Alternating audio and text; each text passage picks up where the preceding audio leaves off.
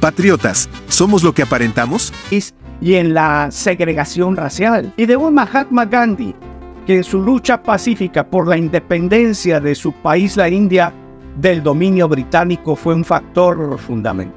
¿Qué características tiene un patriota y no solamente uno que grita un día de la independencia?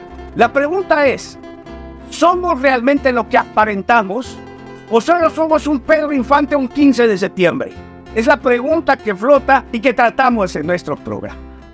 Déjame darte algunos ejemplos en la historia hebrea de patriotas que hicieron algo por su nación, su gente, su pueblo. El primero que te presento es Moisés.